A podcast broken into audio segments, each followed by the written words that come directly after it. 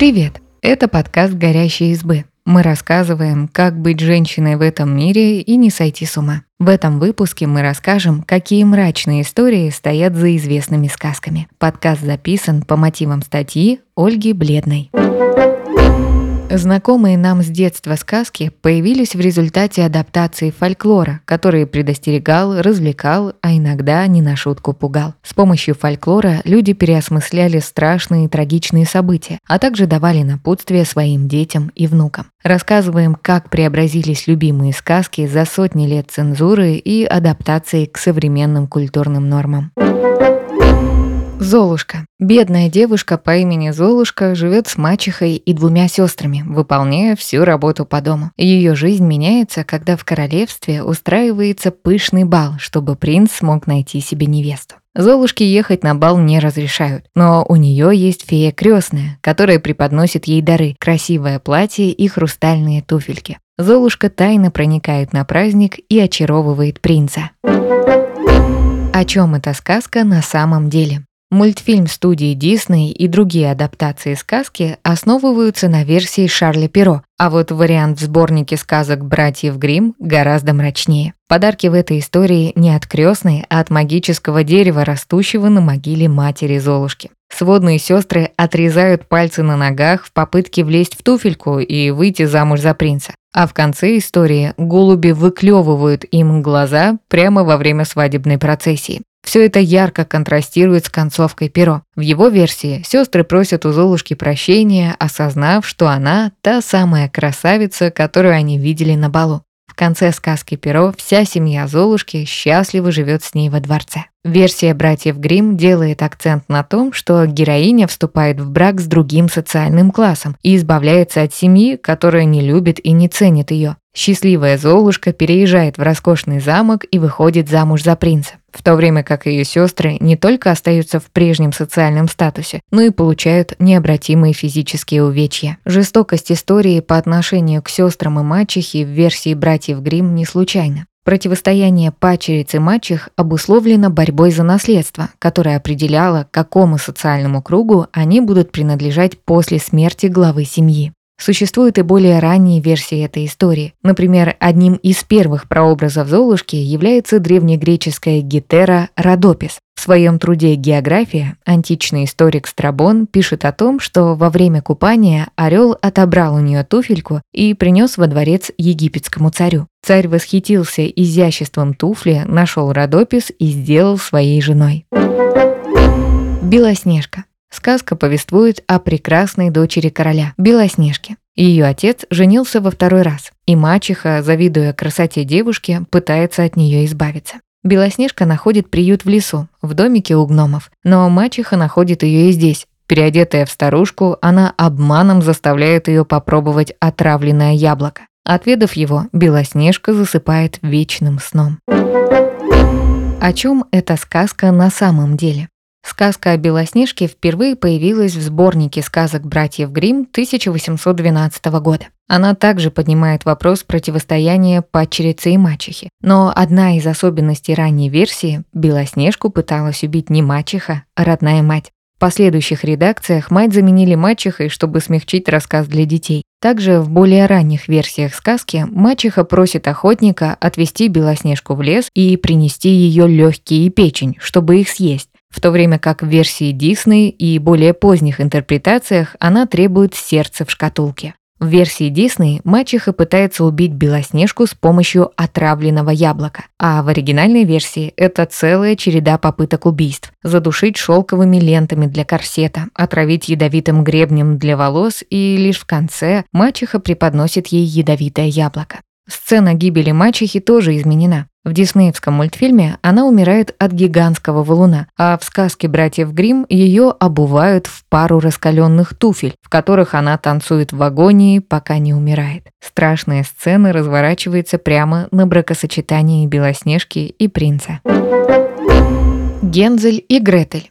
Сюжет этой сказки выглядит мрачным, даже если не вдаваться в подробности. Родители Гензель и Гретель осознают, что не могут прокормить детей, и мачеха уговаривает отца оставить их одних в лесу. Там дети встречают красивый пряничный домик с окнами из сахара. Но это оказывается ловушкой. В нем живет ведьма, которая пытается их съесть. Гретель, проявив смелость и находчивость, убивает злую ведьму, заперев ее в печи. После этого дети возвращаются домой и обнаруживают, что злая мачеха умерла, отец признается, что все это время оплакивал их. Сказка заканчивается тем, что дети живут счастливо в достатке со своим отцом. Ведь в домике ведьмы они нашли вазу, полную сокровищ и драгоценных камней.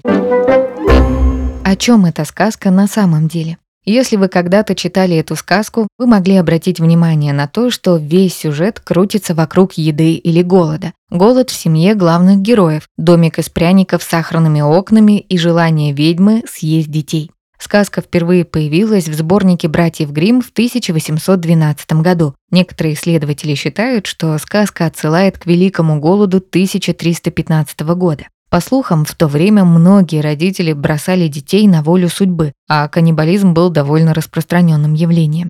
В самых ранних версиях сказки детей просила отвезти в лес биологическая мать, в более поздних уже мачеха, так же, как это было в истории о Белоснежке. Очень характерный ход для братьев Гримм. Некоторые видят в этом элементы фрейдизма, а некоторые просто считают, что братья Гримм не хотели пугать читателей рассказами о родителях-убийцах. Стоит отметить, что приемная мать умирает в сказке сразу после момента убийства ведьмы. Это наводит на размышление, что, возможно, жуткая ведьма и мачеха на самом деле один человек. Тем более, что сюжет о мачехе-каннибале можно встретить и в других сказках с похожим сюжетом. Например, в румынской «История маленького мальчика и мачехи-ведьмы», которая считается одной из интерпретаций Гензеля и Гретель. Русалочка Мультфильм Дисней рассказывает историю о девушке Ариэль из подводного царства, которая отказывается от прежней жизни ради своей мечты стать человеком и жить с возлюбленным в мире людей. Она заключает сделку с ведьмой Урсулой и получает ноги в обмен на голос. У нее есть три дня, чтобы возлюбленный признался ей в ответных чувствах, иначе Ариэль вновь превратится в русалку и будет принадлежать Урсуле.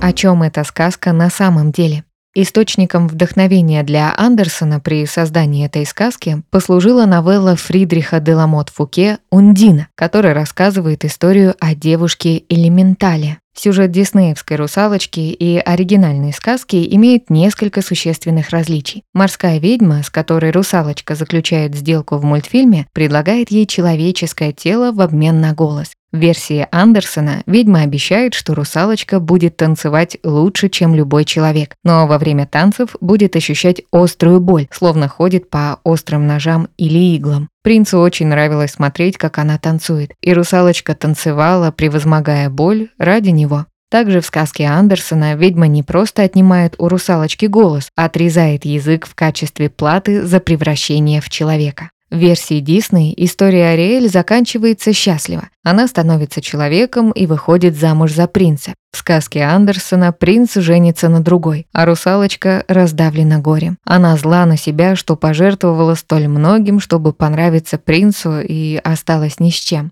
Ведьма предлагает ей убить принца, чтобы снова сделать ее русалочкой. Но главная героиня, не желая кровавой расправы, бросается в воду. В первых редакциях сказки русалочка разбивалась о скалы, а в более поздних перерождалась в мифическое существо элементаля, духа воздуха. Жизнеутверждающая концовка понравилась не всем. Андерсона обвиняют в излишней сентиментальности и чрезмерной идеализации героини, а также в нарушении логики повествования. Рапунцель Сюжет Дисней рассказывает историю о молодой девушке по имени Рапунцель с невероятно длинными золотистыми волосами. Когда Рапунцель была еще совсем маленькой, ее похитила злая ведьма и заточила в башне. Она мечтает покинуть башню, из которой ей запрещено выходить. Осуществить мечту Рапунцель помогает обаятельный вор Юджин, вместе с которым она побеждает злую ведьму, находит родителей и живет долго и счастливо. О чем эта сказка на самом деле?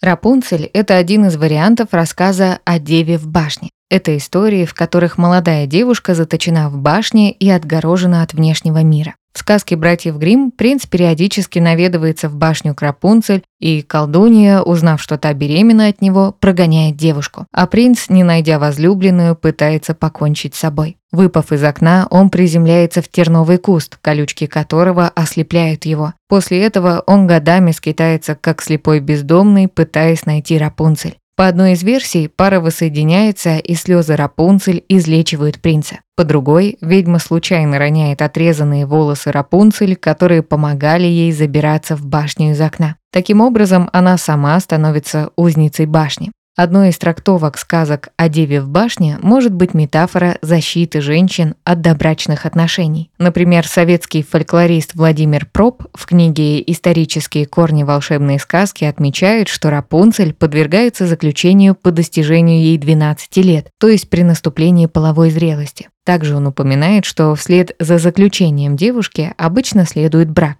Проб также говорит, что в сказке есть мотив гиперопеки и созависимости, в результате которых герои оказываются отгорожены от внешнего мира. В сказках, подобных сказке о Рапунцель, родители не просто запрещают детям покидать дом, но и запирают их помимо их воли, а также запугивают, чтобы дети их не ослушались. Спящая красавица.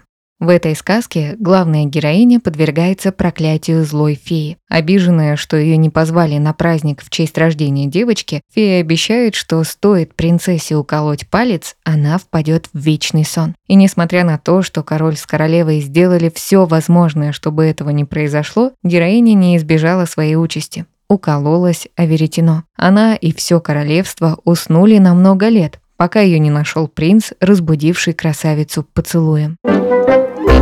О чем эта сказка на самом деле? В некоторых ранних версиях сказки можно найти довольно жуткие описания того, что происходило со спящей красавицей, пока она спала. Например, в сказке Джам Батиста Базиле «Солнце, луна, Италия» король во время охоты находит домик в лесу, где видит спящую девушку, и несет ее в постель, где собирает первые плоды любви, а потом уезжает обратно в замок. Позднее, не выходя из комы, спящая красавица рожает близнецов. В версии Базиле спящая красавица, которую здесь зовут Талия, просыпается не от поцелуя, а потому что дочка присасывается к ее пальцу, таким образом вынимая занозу, из-за которой она спала. Также в этой версии присутствуют элементы каннибализма. У короля уже есть жена, которая, узнав о его связи с Талией, пытается подстроить несчастные случаи, чтобы король съел собственных детей. Но повар обманывает королеву и вместо этого подает к столу блюдо из баранины. У сказки Базиле счастливый конец. Талия выходит замуж за короля, и несмотря на те ужасы, которые ей с точки зрения современного человека пришлось пережить, автор приходит к выводу, тот, кому повезет, может лечь спать, и блаженство прольется дождем на его голову.